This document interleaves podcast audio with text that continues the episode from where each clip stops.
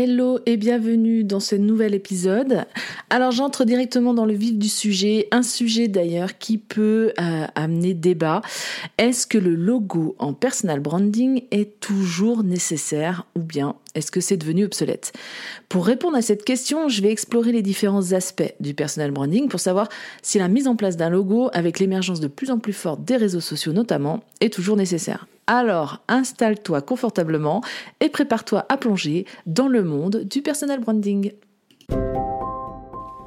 Bienvenue sur Philippe Brandit, le podcast qui te donne un max de conseils design et stratégiques pour t'aider à améliorer ton image de marque. Moi, c'est Delphine, designer de marque chez Philencom. Après des années en tant que graphiste, je me suis spécialisée dans la création d'univers de marque et j'aide désormais les entrepreneurs qui utilisent le web pour se démarquer à créer imaginer ou améliorer leur image de marque afin qu'elle devienne un allié puissant et aligné à leurs valeurs, objectifs et ambitions. Si tu souhaites donc améliorer ta communication sur le web, si tu recherches des astuces et de la stratégie pour optimiser ton image de marque, ou simplement si tu souhaites avoir une bonne dose d'inspiration, alors tu es au bon endroit.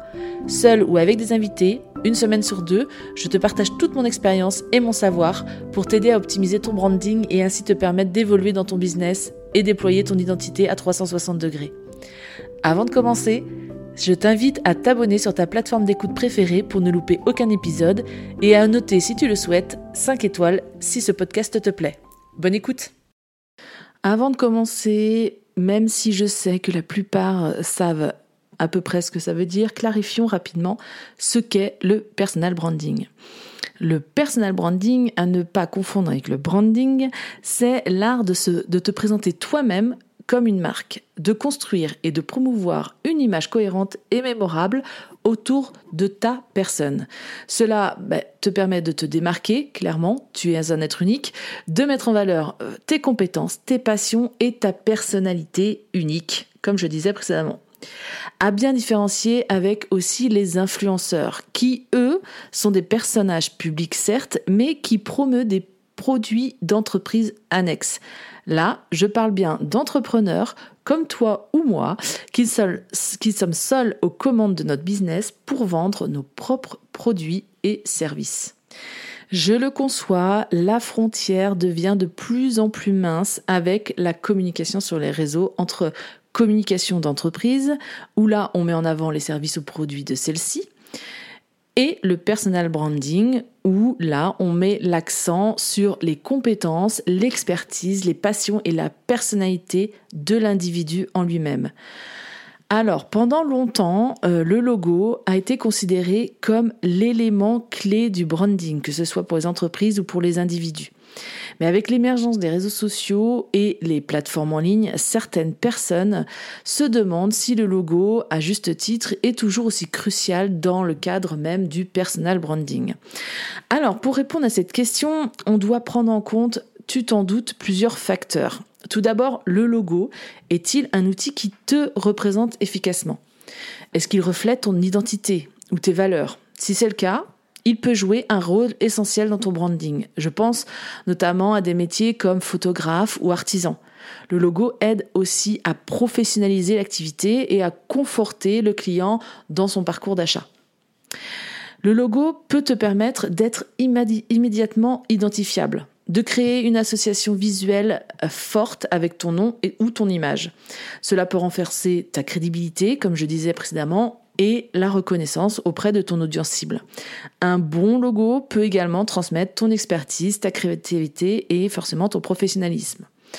Cependant, je le répète d'ailleurs très souvent, mais il est important de noter que le personal branding ne se résume pas uniquement à un logo. Au contraire, la personnalité va prendre 80% de, ton, ta communication dans ton message, ton ton de communication, tes contenus, ton interaction avec le public sont tout aussi importants, voire même plus dans le personal branding. Le logo ne doit pas être considéré comme une solution miracle, mais plutôt comme un élément d'un puzzle beaucoup plus vaste. Une autre question à se poser est, est-ce que ton domaine d'activité nécessite un logo distinctif?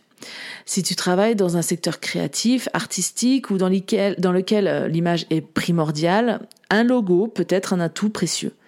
En revanche, si tu es un professionnel exerçant dans un secteur plus axé sur les services, le logo, alors, pour moi, est moins essentiel ou alors il va être attribué clairement qu'à la partie administrative.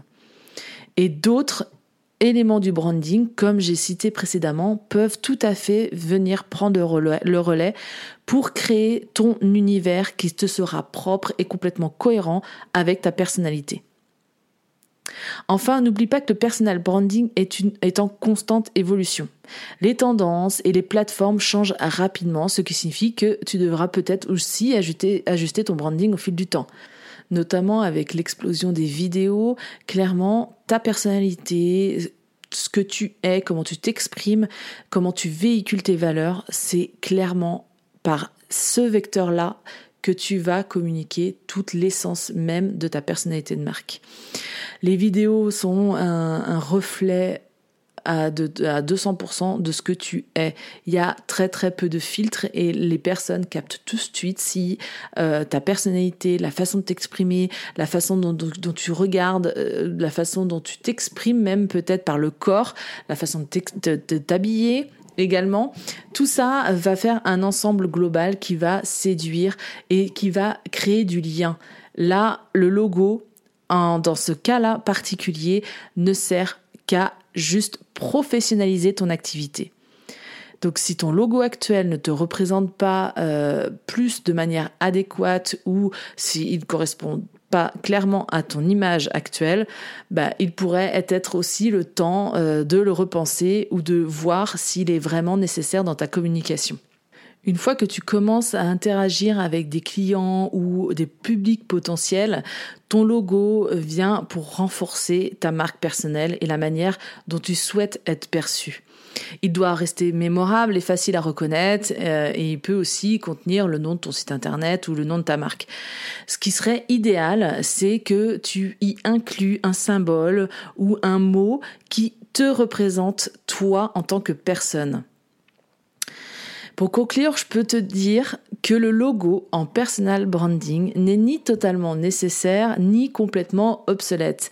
Tu l'as bien compris, ça dépend en fait bah, de ton identité, de comment tu t'exprimes, de ton secteur d'activité aussi et de tes objectifs. Le logo peut être un puissant outil de communication visuelle. Comme je le disais au préalable, c'est un élément du puzzle dans le branding en général, que ce soit dans ta communication d'entreprise ou dans le personal branding, mais il ne doit pas être considéré comme la seule clé du succès dans ta communication. Merci d'avoir écouté cet épisode. Si tu as des questions ou des sujets que tu aimerais voir abordés dans les futurs épisodes, n'hésite pas à me contacter sur les réseaux sociaux, par mail ou sur mon site internet. Et surtout, continue à construire ton personal branding si tu es concerné avec passion et authenticité. Je pense que c'est le meilleur moyen de capter l'attention et surtout de capter les personnes qui vont te ressembler et comprendre complètement l'essence de ta marque. À bientôt pour un nouvel épisode.